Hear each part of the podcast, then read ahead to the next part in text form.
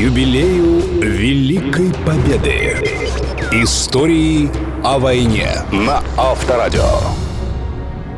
Друзья, здравствуйте! Сегодня, отмечая 70-летие Победы, мы продолжаем вспоминать, какую цену заплатил за нее народ. Нечеловеческую. Мы чтим и помним подвиг солдат и тружеников тыла. За 1418 дней на их долю выпало немало испытаний. И одним из первых стала битва за Москву. Фюрер в ходе молниеносной войны хотел поработить Советский Союз, а его столицу стереть с лица земли. 6 сентября 1941 года Гитлер объявил о начале операции под кодовым названием «Тайфун». Ее итогом должно было стать взятие Москвы и победоносное окончание всей кампании на Восточном фронте. На месте огромного города появилось бы море, а рядом – немецкие поселения.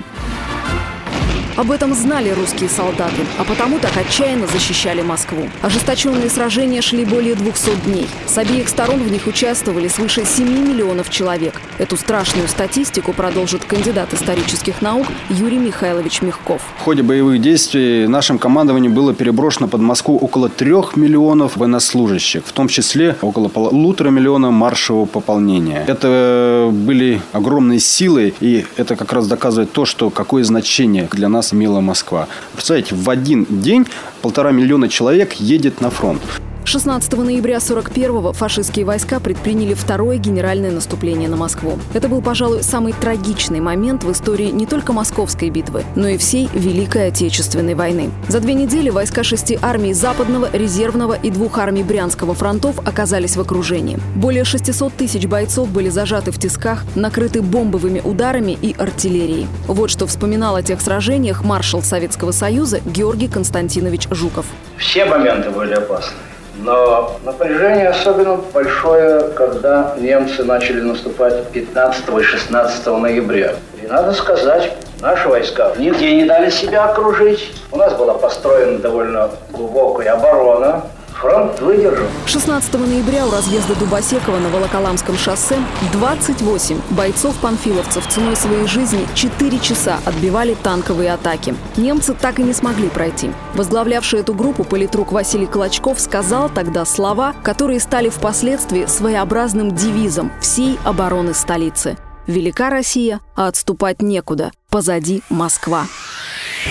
Истории о войне на Авторадио.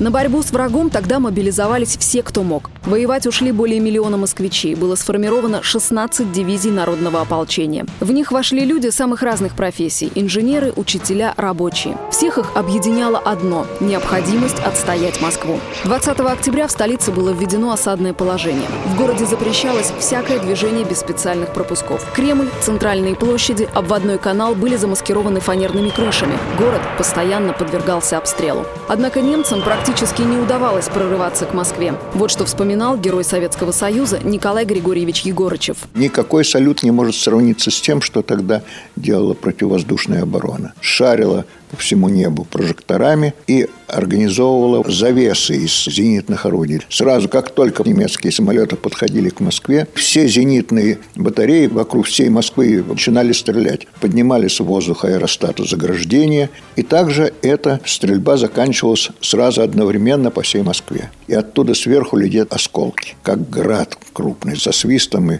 надо было куда-то укрываться, иначе можно было от осколков погибнуть. Только отчаянные асы Рихтгофена прорывались сквозь мощный зенитный заслон заслон Кремлю. Одна бомба пробила потолок Большого театра, несколько упало на Манежной площади у гостиницы «Москва». Тем временем столица продолжала трудиться для фронта. Завод «Компрессор» начал выпускать «Катюша», завод имени Лихачева – автоматы и патроны. Москва ремонтировала танки, которые шли с фронта. Вот что вспоминает генерал-майор в отставке, председатель Московского комитета ветеранов Иван Андреевич Слухай. Москва давала в это время очень много фронту мин, снарядов, «Катюши», шинели. Ведь, наверное, никто не знает, что Москва дала 10 миллионов шинелей для армии.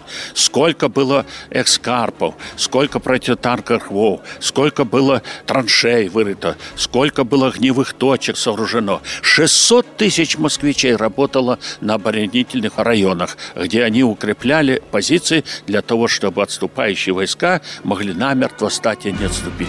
А 7 ноября в разгар сражений Москва Москва показала всему миру, что она не пала, как рассказывала немецкая хроника. 7 ноября на Красной площади состоялся исторический парад. Вопреки слухам, Сталин не уехал из города. С трибуны Мавзолея он приветствовал красноармейцев, отправляющихся прямо на фронт. Товарищ красноармейцы, краснофлотцы, командиры политработных, партизаны и партизанки, на вас смотрит весь мир, как на силу способную уничтожить разбойничьи орды немецких захватчиков. Исторический парад 7 ноября 1941 года произвел огромное впечатление на всех советских граждан, рассказывает историк Михаил Мягков. Для обеспечения этого парада были задействованы большие силы, танки, машины, войска. Порядка около 90 тысяч человек должно было участвовать в параде. Прежде всего, было дано специальное задание авиации Московскому противовоздушному округу. Ни в коем случае не допустить, чтобы немецкие самолеты оказались на Красной площади. Но оговаривалось, что даже если немецкие самолеты появятся над Красной площади и будут